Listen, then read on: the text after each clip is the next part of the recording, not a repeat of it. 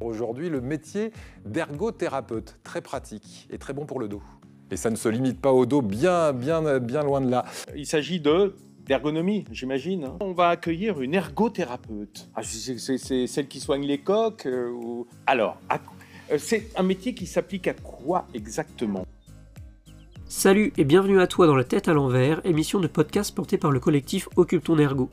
Mon but, c'est que tu puisses avancer sur ton propre chemin d'ergothérapeute en comprenant le chemin parcouru par d'autres. Aujourd'hui, c'est le second épisode de la semaine puisque je suis avec Corentin qui est le co-créateur de l'atelier de l'ergothérapie avec Maxence, avec qui j'ai également fait un épisode de podcast.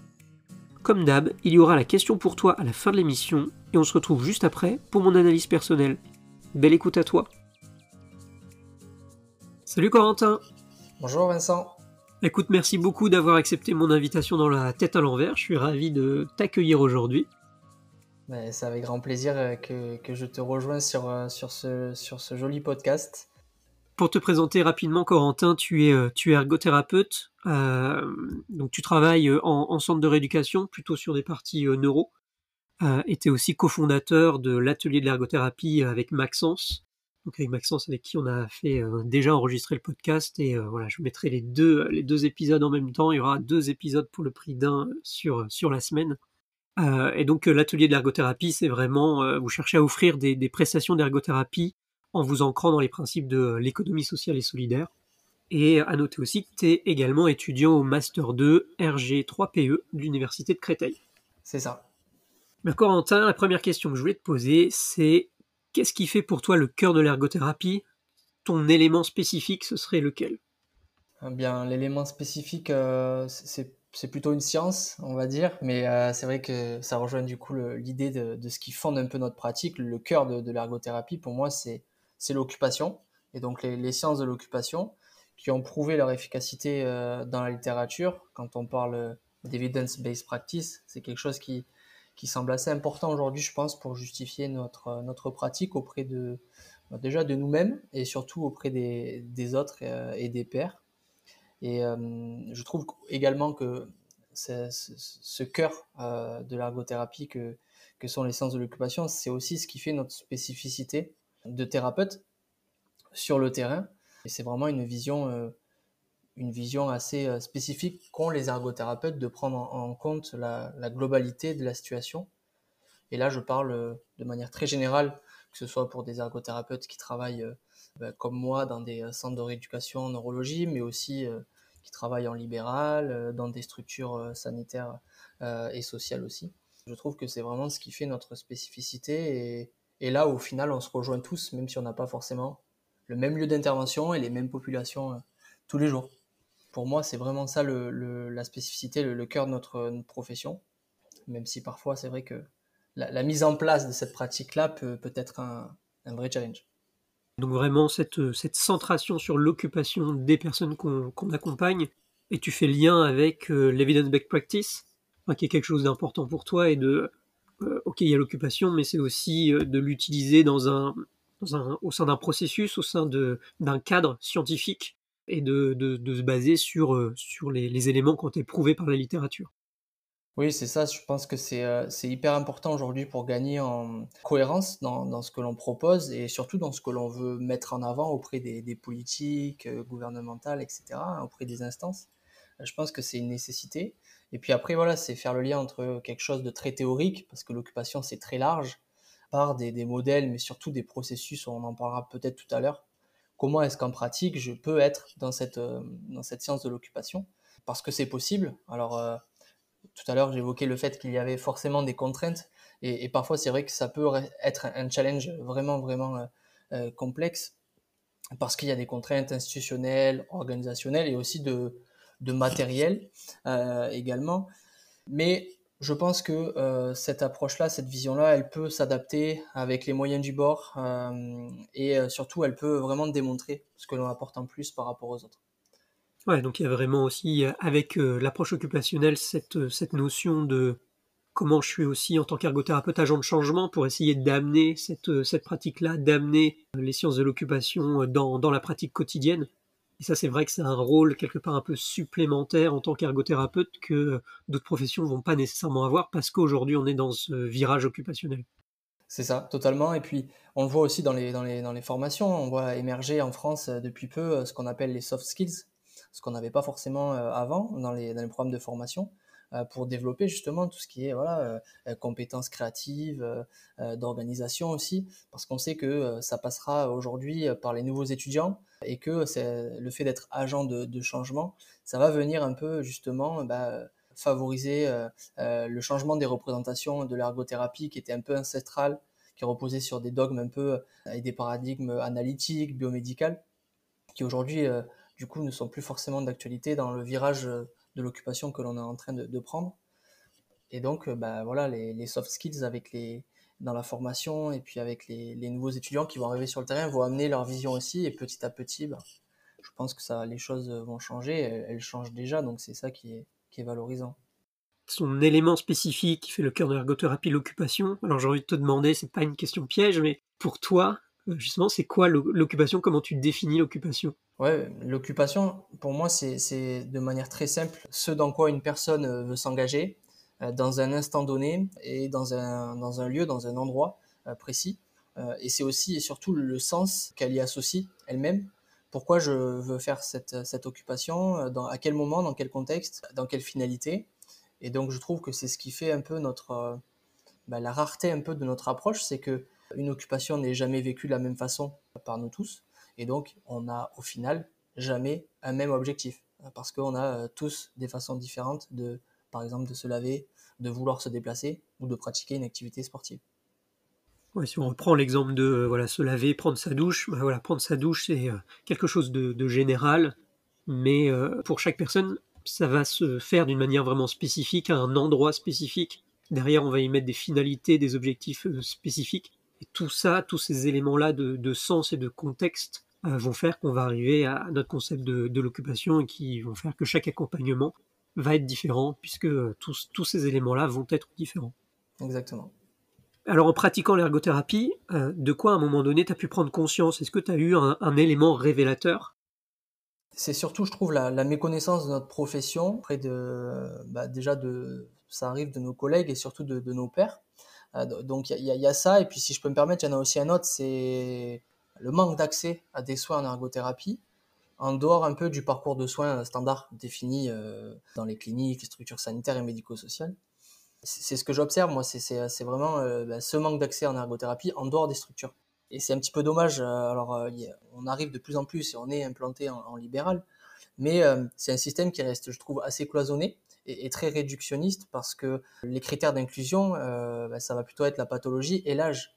Donc, en ergothérapie, on est surtout limité par rapport à ça pour développer les accompagnements à l'extérieur des, structures et ou des associations qui proposent des soins d'ergothérapie. Et voilà, c'est ça aussi, c'est ça vraiment, je trouve, en pratiquant que je, je, mets en avant. Et donc, euh, ce transfert des acquis entre ce qui est fait en structure, en clinique, et puis après, euh, ce qui va pouvoir être fait euh, dans l'environnement de vie donc, c'est vraiment ce gap-là, ce, ce, fossé qui, qui, moi, me questionne.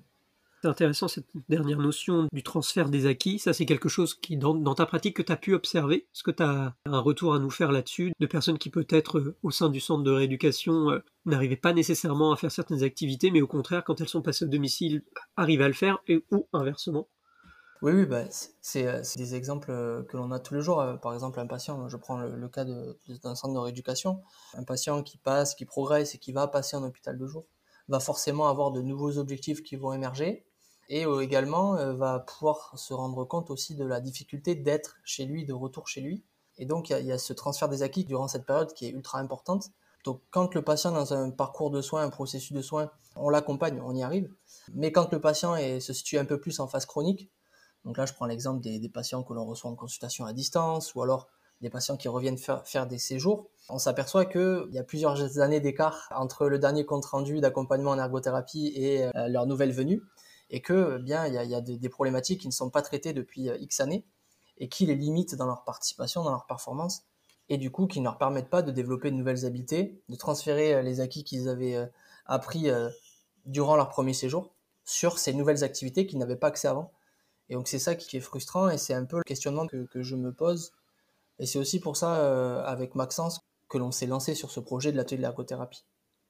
dans le transfert des acquis, au-delà du côté de transférer les capacités euh, du centre sur, euh, sur le domicile, dans les activités quotidiennes, il y a euh, aussi, en tant qu'ergothérapeute, comment on permet à la personne de gagner en autonomie, en possibilité de choix, en connaissance de son corps, de ses activités, et du coup de pouvoir transférer elle-même, même par rapport à d'autres activités, et quelque part de s'émanciper entre guillemets de l'ergothérapeute, mais de partir de l'ergothérapie avec sa boîte à outils pour elle-même pouvoir euh, faire ses transferts, euh, pouvoir améliorer son quotidien par elle-même à domicile. Exactement. Et c'est ça qui reste complexe parce que donc, tu utilises l'expression de boîte à outils. Euh, une boîte à outils, si on utilise cette métaphore, les outils, ça s'use. Et donc, bah, parfois, la boîte à outils que l'on avait, les stratégies que l'on avait travaillées en ergothérapie, que le patient avait lui-même mis en place, forcément, elles deviennent ou elles peuvent être plus ou moins bien adaptées avec le temps, avec l'évolution, avec un changement de contexte de vie, euh, par exemple. Et donc là, à quel moment on peut lui permettre euh, d'avoir accès de manière euh, temporaire à, des soins en ergothérapie pour justement pouvoir retravailler sur des choses très spécifiques? Donc c'est là que, avec Maxence, vous essayez de développer justement ce type de service à domicile pour les personnes. Bah, est-ce que tu veux nous parler un petit peu plus de l'atelier de l'ergothérapie que vous développez? Alors l'atelier d'ergothérapie, c'est une structure de l'économie sociale et solidaire qui a pour but d'œuvrer pour toute personne en situation de handicap et également pour les seniors, ainsi que pour les aidants familiaux et professionnels. Vraiment, l'idée, c'est de, avec euh, différents services, c'est de pouvoir euh, proposer un ensemble de, personnes. Donc vraiment, de ne pas se restreindre à un accompagnement précis en termes de critères d'inclusion comme une pathologie ou un âge. C'est de pouvoir démocratiser l'accès à l'ergothérapie en recherchant des financements et des partenariats, mais donner accès à, des soins d'ergothérapie à des personnes qui n'en ont plus ou qui n'en ont pas. Vraiment avec une porte d'entrée, hein, si j'entends bien, pas du tout sur ce côté de la pathologie, mais vraiment sur les activités de la personne. J'ai telle difficulté dans mon quotidien, ou ma boîte à outils commence à être un peu usée, je ne sais plus mes stratégies, je sais pas comment faire. Est-ce que vous pouvez me soutenir sur, euh, sur ce passage-là, sur cette activité-là, et puis voir un petit peu comment on peut faire à ce moment-là? Exactement, c'est vraiment l'idée, c'est de pouvoir proposer à toute personne euh, un accompagnement qui lui soit spécifique, individualisé et qui réponde à ses besoins et ses attentes. Donc ça peut aussi être en termes d'adaptation de l'habitat, euh, par exemple, ou de programme de, de, prévention en groupe. Ça peut aussi être une prise en soins spécifique, par exemple. Et quand tu parlais de, manque d'accès euh, aux soins d'ergothérapie, donc il y a le, manque d'accès voilà, sur le territoire en dehors des pathos, on en a discuté un petit peu, mais euh, je sais qu'il y a aussi dans votre projet le manque d'accès en termes de territoire aussi, et que euh, bah, c'est plus facile aujourd'hui d'avoir accès à l'ergothérapie dans des grandes villes que sur des territoires un peu plus ruraux. je sais que vous avez à cœur aussi d'essayer de développer l'ergothérapie sur, les territoires où on y a moins accès. Effectivement, alors il y a, y a un service que l'on propose qui est de la vacation de poste, on a appelé ça comme ça par la mise à disposition de nos compétences d'ergothérapeute pour des structures qui sont en recherche d'ergothérapeute ou qui n'en ont pas ou qui souhaiteraient voir un petit peu euh, quelle pourrait être une fiche de poste d'un ergothérapeute dans leur structure. L'idée, c'est vraiment pas de prendre la place à des ergothérapeutes déjà en poste, loin de là. L'idée, c'est ce que tu as mis en avant, c'est de pouvoir répondre à un besoin qui n'est pas comblé. Et c'est ce que l'on observe sur le, terrain dans les territoires effectivement ruraux où euh, ben, c'est vrai que c'est difficile sur des temps très partiels de trouver un ergothérapeute de manière pérenne euh, sur un 10% dans un EHPAD par exemple. Et donc l'idée, voilà, c'est vraiment d'aller vers cette ruralité et quelque part effectivement développer l'offre de soins qui est mise en place dans le monde rural, que ce soit dans les structures, mais aussi auprès des aidants, qu'ils soient familiaux professionnels, dans les structures d'auxiliaire de vie, euh, par exemple notamment, qui est un, domaine qui nous tient à cœur. Donc oui, c'est de pouvoir se déplacer et d'amener un peu l'ergothérapie dans la ruralité encore plus. Et dans les éléments là que tu mettais en avant sur un peu ces prises de conscience, il y avait aussi ce côté du manque de reconnaissance de, l'ergothérapeute. Ça, c'est quelque chose que toi, tu vis euh, au quotidien?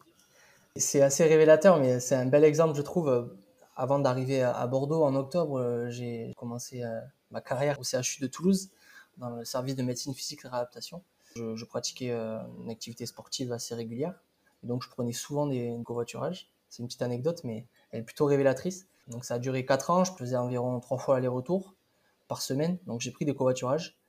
Et à chaque fois, une question revenait tout le temps. Il n'y a pas un seul moment ou un seul trajet où on, ne me l'a pas posé, c'est mais c'est quoi l'ergothérapie? Donc il y, a, cette méconnaissance déjà au sens large du, du, du grand public, hein, de la population. Et puis il y a aussi, euh, malgré tout, tous les jours parfois, cette méconnaissance, je trouve, de ce que l'on fait, de notre spécificité. Cette méconnaissance, par exemple, on peut la, remarquer dans certaines prescriptions médicales, où euh, on voit qu'il euh, y a des, quand même des zones de flou dans ce que euh, certains, par exemple, collègues et ou médecins peuvent se représenter de ce que l'on va pouvoir mettre en place auprès de la personne que l'on accompagne. D'où le fait qu'on soit dans ce virage occupationnel aujourd'hui, de replacer euh, l'occupation au centre et euh, d'essayer de retrouver ce cœur-là et de retrouver une cohérence, une homogénéité euh, de l'ergothérapie, quelque chose qui nous concerne tous, et après de pouvoir le, développer de manière différente en fonction de qui on est et du domaine dans lequel on est. C'est quoi aujourd'hui ta manière personnelle de pratiquer? Si tu avais une manière de faire clé, ce serait, ce serait laquelle? Je ne sais pas si c'est forcément une manière, parce qu'on a tous des manières différentes, mais c'est plutôt moi, j'essaie en tout cas de, structurer ma manière de pratiquer autour du processus d'intervention de l'OTIPM, de Fischer et Martarella, parce que euh, je trouve que euh, ce processus-là résume notre raisonnement clinique. Je pense que c'est réellement un outil euh, commun, quel que soit notre lieu d'intervention, quelle que soit la population que l'on accompagne. Je pense que ça peut vraiment et que ça doit être un vocabulaire commun entre ergothérapeutes et aussi auprès de nos pairs pour pouvoir justifier notre approche occupation centrée qui est décrite dans cet outil IPM. Est-ce que tu peux nous en dire un petit peu plus sur l'OTIPM, justement, un petit peu ces, étapes et toi, comment, comment tu l'utilises?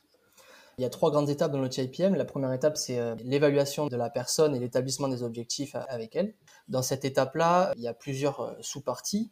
Et donc, on va euh, très globalement, pour faire un résumé, recueillir un petit peu le fonctionnement de la personne, établir son profil occupationnel, comment est-ce qu'elle fonctionne, dans quel environnement, étudier un petit peu, c'est euh, le mot que Fischer et Martarella emploient, c'est la constellation autour du, patient, son contexte euh, de vie, les aidants, comment est-ce qu'elle fonctionne. Et puis après, on va directement mettre la personne dans une position très active, puisqu'on va lui demander de réfléchir avec des outils adaptés sur quelles pourraient être ou quelles sont aujourd'hui euh, ces difficultés euh, dans la réalisation de ces occupations.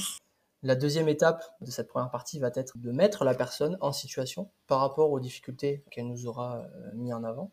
Et puis, durant cette étape, l'ergothérapeute va effectivement analyser cette performance, mais va aussi et surtout demander au patient comment est-ce que lui analyse sa propre performance? Et c'est là aussi, dans cette euh, nouvelle vision et dans l'accompagnement que l'on propose aux personnes en, ergothérapie, je trouve que c'est important justement de mettre en avant comment est-ce que euh, l'usager perçoit lui-même sa performance? Et donc il y a cet aspect-là de perception euh, propre de sa performance et puis aussi d'autosatisfaction. Est-ce que euh, vous êtes satisfait de ce que vous venez de faire? Oui, non, pourquoi? Et donc de faire rentrer la personne qu'on accompagne dans ce système un peu de questionnement permanent sur ce qu'il est en train de faire et sur comment il le fait. Et donc la personne s'auto-évalue, l'ergothérapeute évalue la performance de la personne. Et puis ensuite, il y a une troisième dernière étape qui va être, pour établir les objectifs, de vérifier les hypothèses que l'on aura mis en avant dans l'analyse de la performance sur euh, quelles pourraient être les causes de l'altération de la qualité de la performance que l'on a observé. Et c'est là, moi, euh, que je trouve euh, le TIPM intéressant, c'est parce que le TIPM n'interdit pas, à ce moment-là, en ayant utilisé cette approche-là, l'approche occupation centrée, à ce moment-là, pour vérifier les causes de l'altération de la qualité de la performance, le TIPM n'interdit pas d'utiliser des bilans analytiques. Donc des bilans qui vont évaluer des fonctions corporelles et ou cognitives. Ça peut être, je sais pas moi, des goals standards comme la MOCA ou le box and block au niveau moteur. Et je trouve ça intéressant parce que euh, trop souvent on a tendance, je trouve, à opposer euh, l'approche un peu euh, bah, bottom-up analytique quand on classe les bilans et pareil l'approche et les bilans un peu plus fonctionnels top-down. Et le TIPM justement, elle regroupe tout ça. Ça nous juge moins, voilà, on se sent moins jugé on pense moins bien faire parce qu'au final, on peut le faire, mais à un certain moment donné, et pas d'emblée dans l'évaluation de la personne. Et je trouve ça assez intéressant. Puis après, donc, il y a la deuxième partie de la mise en place de l'intervention. Il y a quatre modèles qui sont décrits. Euh, le modèle d'acquisition, où on va accompagner la personne à développer de nouvelles habiletés. Euh, le modèle de récupération, où là, on va accompagner la personne à récupérer des habiletés euh, qu'elle avait auparavant. Et puis après, il y a le modèle de compensation, donc là, ça va plutôt être l'accompagnement de la personne dans le fait de trouver des stratégies, la mise en place de matériel et de techniques, par exemple. Et puis enfin, le modèle d'éducation, où là, on englobe l'éducation de la personne que l'on accompagne, mais aussi de sa famille, et puis aussi euh, l'éducation en groupe, euh, comme l'éducation thérapeutique du patient. Puis après, la troisième partie, la phase de réévaluation. Et donc, ces trois parties, ça représente un peu ce que nous faisons tous au quotidien avec nos patients. Donc ça, ne change rien. C'est juste que je trouve que ça vient harmoniser notre pratique et encore plus la justifier. C'est ça, il y, a, ces trois grandes étapes. Donc la première euh, d'évaluation et de mise en place des objectifs, la deuxième d'intervention, d'accompagnement avec les quatre modèles, et troisième de réévaluation finale. En fait, l'OTPM est un processus d'intervention en ergothérapie basé sur de la résolution de problèmes, comme euh, la plupart des modèles d'intervention Je trouve que tu as bien insisté sur cette première grande partie d'évaluation de mise en place des objectifs. Et donc l'OTPIM euh, centre tout de suite les choses sur l'occupation, hein, quand on a parlé avec ce côté de la constellation aussi autour de l'occupation de la personne pour un peu comprendre tout ça. Et avec cette dernière phase de d'essayer de comprendre d'où d'où viennent les difficultés. Et que bah, là aller voir les difficultés on peut les voir euh, à la fois dans l'environnement dans l'occupation dans la personne. Et euh, dans cet élément de la personne bah, le côté des évaluations un peu plus biomédicales analytiques peuvent en faire partie et peuvent être faits par des ergothérapeutes ou par d'autres professionnels aussi qui nous entourent euh, et par l'équipe pluridisciplinaire. Et du coup d'aller voir aussi les personnes de l'équipe voir un petit peu quel bilan ils ont pu faire pouvoir voir si ça a un impact pouvoir discuter avec eux. Et c'est là aussi qu'il y a côté de relations pluriprofessionnel d'équipe qui est, euh, qui est intéressant aussi. Effectivement, oui, oui c'est vrai que j'ai pas, pas évoqué ça, mais c'est vrai que l'OTIPM met en avant aussi, euh, sans forcément euh, l'avoir marqué sur le modèle en lui-même, les auteurs en, parlent et mettent en avant effectivement dans cette phase d'évaluation. Finalement, quand nous sommes ergothérapeutes, est-ce que nous sommes les mieux placés pour faire passer l'ensemble des bilans Et donc là, à quel moment la mise en relation avec l'équipe pluridisciplinaire peut nous détacher de cette phase de bilan? Puisqu'on a des partenaires, des orthophonistes, des neuropsychologues, euh, les kinés aussi, qui peuvent forcément aussi nous aider dans cette phase d'évaluation. Et le TIPM met en avant aussi ce, travail pluridisciplinaire euh, en équipe. Et au final, tout ça va venir un petit peu, euh, trouve, permettre la potentialisation de l'accompagnement que l'on va proposer à la personne. Donc là, on a parlé de, cette première phase d'évaluation, de mise en place des objectifs. Sur la phase un peu de, de réévaluation, un petit peu d'impact, puis on a parlé euh, sur le côté de prendre en compte la subjectivité de la personne, aussi comment elle, elle se sent dans la réalisation de son activité. Qu'est-ce qu'on va évaluer à la fin? On, va évaluer la performance, et c'est une chose, mais euh, il y a aussi ce côté de la satisfaction de la personne qui est, quelque chose d'important et euh, qu'on va mettre en avant en tant qu'ergothérapeute. Oui, oui, effectivement, c'est vrai qu'il y a l'atteinte de l'objectif que l'on aura établi avec l'échelle de la GAS, Goal Attainment Scale, donc quelque chose vraiment de très précis, de très spécifique, mesurable, et donc ça, ça va plutôt faire euh, du sens avec la performance que l'on avait euh, attendue en élaborant l'objectif en partenariat avec le patient. Mais je trouve effectivement que de plus en plus dans nos pratiques, ou également dans les bilans et les outils que nous utilisons en ergothérapie et qui voient le jour, je trouve qu'il euh, y a l'évaluation aussi donc de cet objectif très axé sur la performance, mais aussi de la satisfaction du patient. Parce que peut-être que l'objectif ne sera pas totalement atteint, mais que le niveau de satisfaction, lui, le sera. Et donc, quelque part, et je trouve qu'il y a ce, binôme un peu dans la réévaluation et dans l'établissement de nos objectifs que l'on ne doit pas omettre lorsque nous sommes ergothérapeutes. Et je trouve que c'est vraiment un point euh, vraiment important que l'on doit euh, développer encore. Mais par exemple, c'est vrai que si l'on prend des outils euh, comme la MCRO, ben c'est exactement ce que l'on fait. Le taux de rendement et le taux de satisfaction que la personne a de ce qu'elle fait et comment elle le fait. Ouais, c'est ça. Puis du coup, on peut avoir un peu ce dialogue entre les deux, des consensus parfois trouvés. Enfin, on peut voilà interroger, interroger tout ça et puis euh, peut-être essayer de voir comment on peut aller plus loin sur la satisfaction, de dialoguer en tout cas sur ces, sur ces parties-là, mais ça amène quelque chose ouais, d'intéressant entre objectivité, subjectivité.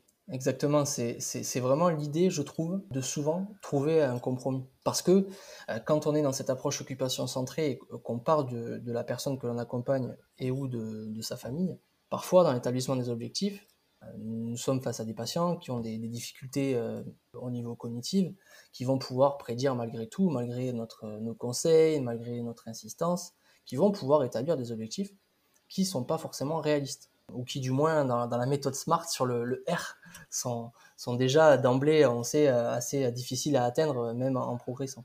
Et donc c'est vrai que là, cette discussion entre la satisfaction et et la performance, la qualité de la performance, c'est vrai que ça apporte quand même, je trouve, une balance qui est plutôt intéressante, tant au, niveau euh, objectif euh, que, que subjectif euh, pour le, thérapeute et aussi pour la personne que l'on accompagne. Donc justement, est-ce que tu as des situations concrètes un peu que tu pourrais nous, nous, faire partager? Si tu avais une situation marquante, un peu, ce, ce, serait laquelle? Par exemple, je pense à une personne que l'on a accompagnée qui avait pour objectif de vouloir se déplacer en fauteuil, donc c'était l'objectif, sur une vingtaine de mètres c'était le trajet qui était identifié, que l'on avait mesuré entre sa chambre et l'ergothérapie, la salle d'ergothérapie. On avait mis en place des aides techniques, on avait fait des, évaluations, etc. Arrivé euh, au bout de, quatre semaines, c'était la temporalité que l'on s'était définie, la personne euh, avait toujours des difficultés pour se déplacer seule et venir donc de sa chambre en ergothérapie.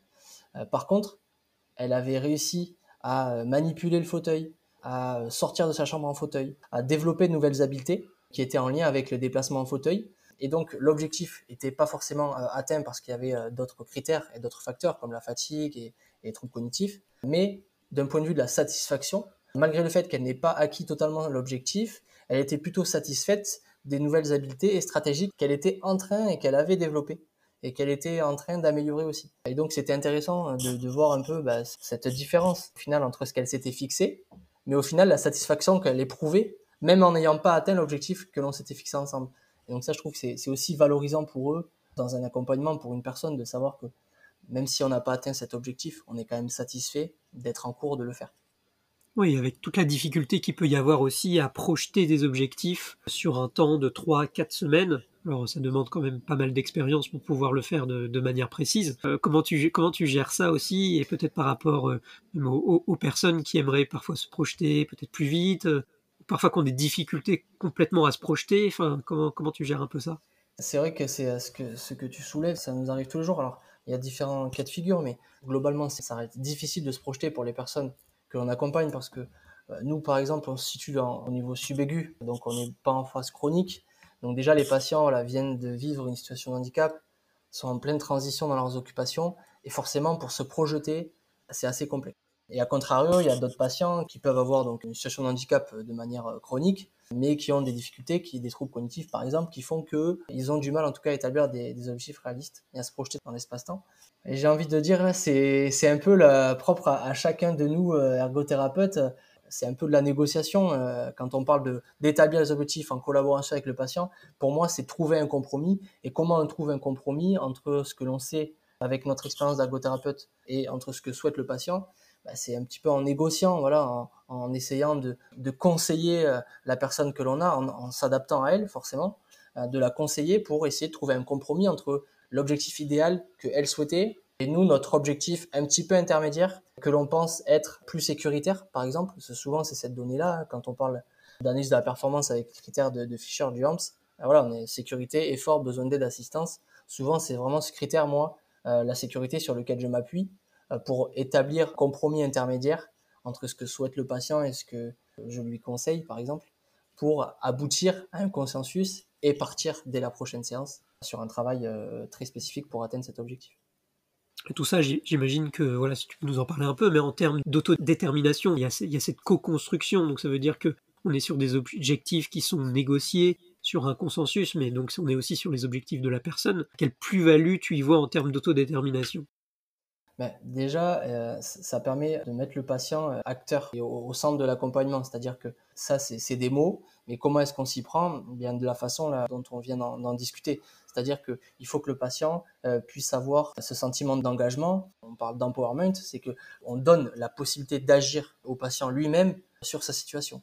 Et donc, on va favoriser sa capacité d'agir et ça passe dès l'établissement des objectifs. Mais c'est vrai que parfois, cette autodétermination, euh, cet empowerment, c'est difficile, ça peut être en tout cas difficile à mettre en place chez des patients qui ont euh, du mal à se projeter ou qui euh, peuvent se mettre en danger. Souvent, ce que, ce que l'on met en place, c'est que on essaye un petit peu de, de se laisser du temps. C'est-à-dire qu'on ne va pas confronter le patient à l'ensemble de ses difficultés et lui dire non, j'ai décidé que je suis ergothérapeute et de manière très linéaire, c'est moi qui décide pour vous. C'est peut-être ce compromis aussi, on y arrive avec le temps en laissant du temps parce que la personne va s'expérimenter avec euh, sa nouvelle situation de handicap et donc va pouvoir aussi s'apercevoir que l'objectif, en se laissant du temps, n'est pas forcément euh, réalisable et réaliste, ou du moins qu'il faut le, modifier.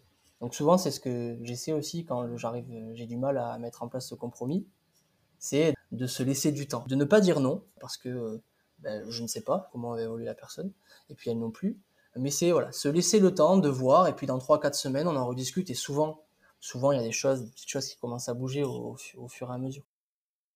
Déjà, le, fait de dire euh, je ne sais pas, en tant que soignant, ça peut être difficile de dire je ne sais pas. Dans ce côté du consensus et de la négociation, la personne peut lâcher un petit peu du terrain, mais en tant que thérapeute aussi, on doit pouvoir lâcher euh, un petit peu du terrain. Le but, c'est pas de l'amener exactement là où on veut l'amener. Enfin, sinon, on est plus dans une forme d'espèce de manipulation plus que de consensus. Et, et peut-être de parfois se laisser surprendre euh, dans l'autre sens, en se disant voilà ça va être compliqué, et au final de voir que, euh, bah, que ça se développe très très bien, que la personne récupère beaucoup plus que ce qu'on aurait pensé, et qu'elle soit en capacité de faire beaucoup plus de choses qu'on ne le croit. Effectivement, c'est totalement ça. C'est, je trouve, euh, aussi laisser du temps à la personne, justement, de développer cette rétroaction, ce feedback sur euh, sa propre performance. C'est lui laisser du temps de réexpérimenter des occupations, euh, de vivre de nouvelles expériences de manière différente, et donc de pouvoir développer cet esprit critique. Et pour moi, développer cet esprit critique, cette rétroaction, ce feedback cohérent sur la performance que la personne va, va réaliser, à réaliser, pour moi, ça, c'est des choses que l'on peut rattacher justement à ce sentiment d'empowerment et aussi d'autodétermination parce que quelque part, c'est lui donner la possibilité d'agir elle-même et de décider pour elle-même. Donc ça rejoint aussi d'autres concepts, mais euh, je trouve que l'on peut faire du lien.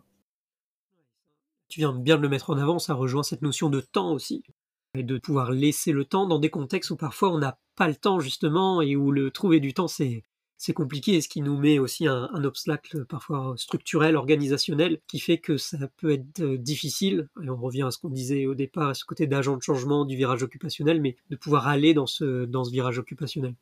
Pour terminer, euh, quelle question est-ce que tu aurais envie de, laisser aux ergothérapeutes qui nous écoutent? Si tu avais euh, une question un peu inspirante à leur laisser, ce serait laquelle? Donc oui, la, question que je pose, c'est comment est-ce que, en tant qu'ergothérapeute, nous pouvons agir dans la prévention? Euh, par rapport, euh, je trouve, euh, au virage des sciences de l'occupation que l'on prend dans notre pratique, par rapport aussi aux problèmes de santé publique, par rapport aux différents plans gouvernementaux en termes de santé publique.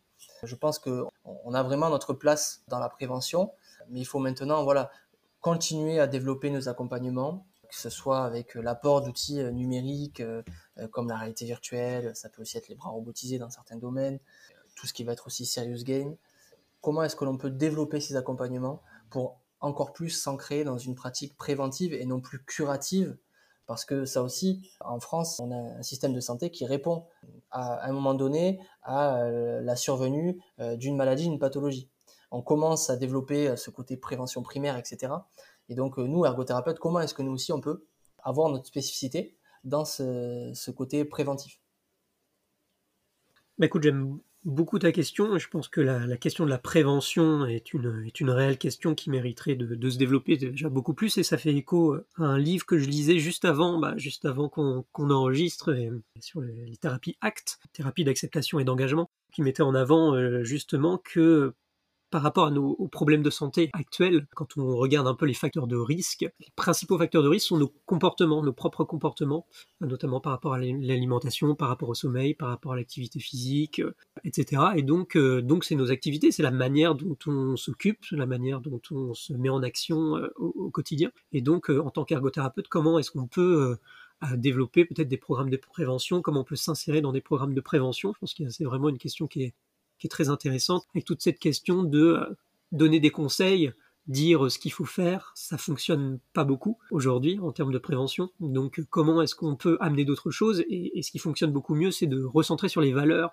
Pourquoi est-ce qu'on fait euh, telle activité Donc ça revient à voilà, la définition de l'occupation qu'on a donnée aussi au départ, sur le sens qu'on y met, quel sens on met dans, ce, dans ces occupations-là. Et donc de travailler euh, sur, plutôt sur le sens que de dire ce qu'il faut faire exactement. Donc peut-être qu'en tant qu'ergothérapeute, on a quelque chose de très intéressant à apporter là-dessus. Oui, bah, c'est vraiment euh, dans les, services que l'on propose avec l'atelier d'ergothérapie, sur les ateliers de prévention en groupe, c'est totalement ça. il y a un atelier sur l'activité physique adaptée, sur la transition et l'équilibre occupationnel, sur l'habitat, sur euh, les chutes. Et donc forcément, là, on place le patient euh, en tant qu'acteur, on part de ses représentations et on essaie de travailler de manière très concrète sur possiblement un plan d'action, des conduites à tenir.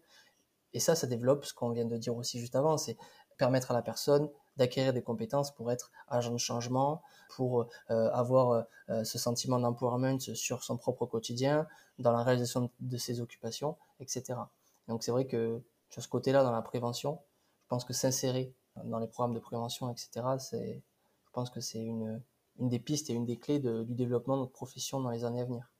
Et puis, c'est vrai que la prévention, ça englobe aussi pas seulement que les personnes en situation de handicap, c'est aussi pour les aidants familiaux, beaucoup de programmes aidants, notamment euh, des aidants euh, qui soient euh, surtout familiaux et aussi professionnels. Hein. Et c'est vrai que c'est ultra intéressant d'être au contact de cette population parce que on voit que les stratégies, quand on discute avec eux, ils les ont tous, mais à la fois certains l'utilisent différemment. Et donc c'est cet échange-là, c'est cette pérémulation du groupe dans les programmes de prévention qui fait que bah, l'objectif du programme est atteint. et c'est ça qui est ultra intéressant. Merci beaucoup pour cette question. Je la répète, euh, comment je peux agir en tant qu'ergothérapeute au niveau préventif?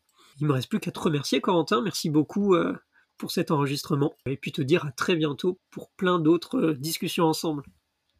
Merci, merci à toi, surtout Vincent, de l'intérêt que tu portes à notre projet. Ça a été un réel plaisir de pouvoir échanger avec toi, avec Maxence, sur ce projet du podcast. Bah écoute, plaisir partagé. Merci. Merci à toi, à bientôt. À bientôt. Pour moi, ce dont nous parle Corentin aujourd'hui, c'est de qu'est-ce qui nous réunit tous en tant qu'ergothérapeute. Qu'est-ce qui fait qu'on est ergo, peu importe notre domaine de pratique.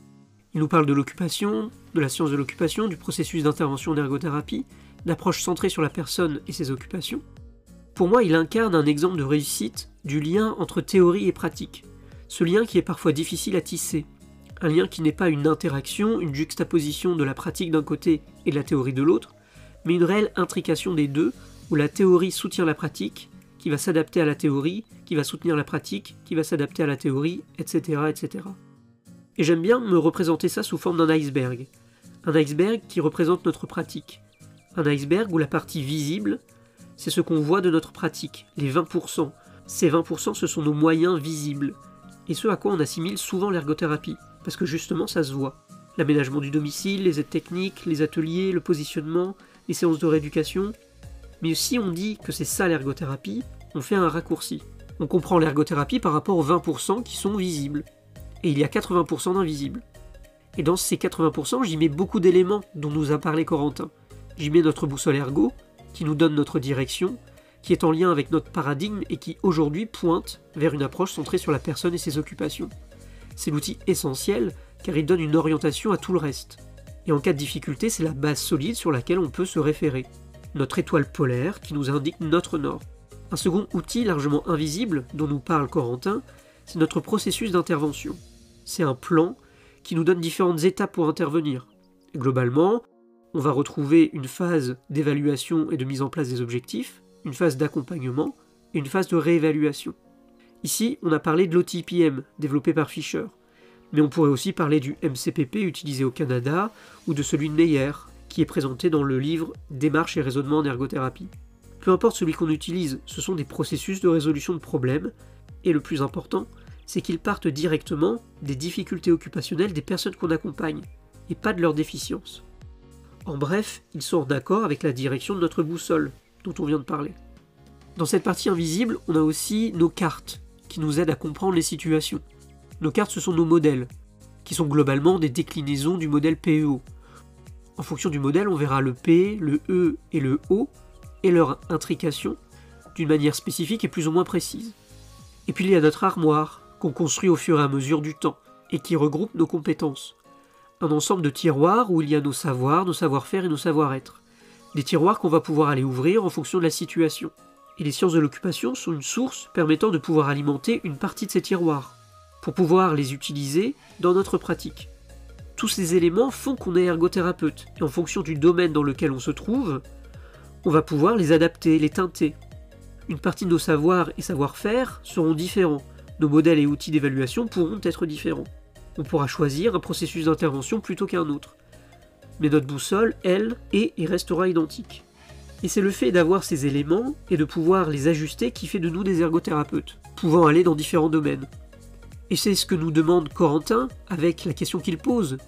Comment ajuster ces différents éléments pour s'insérer dans le domaine de la prévention, tout en restant ergothérapeute, donc en gardant la direction pointée par notre boussole professionnelle? Je te laisse réfléchir à tout ça.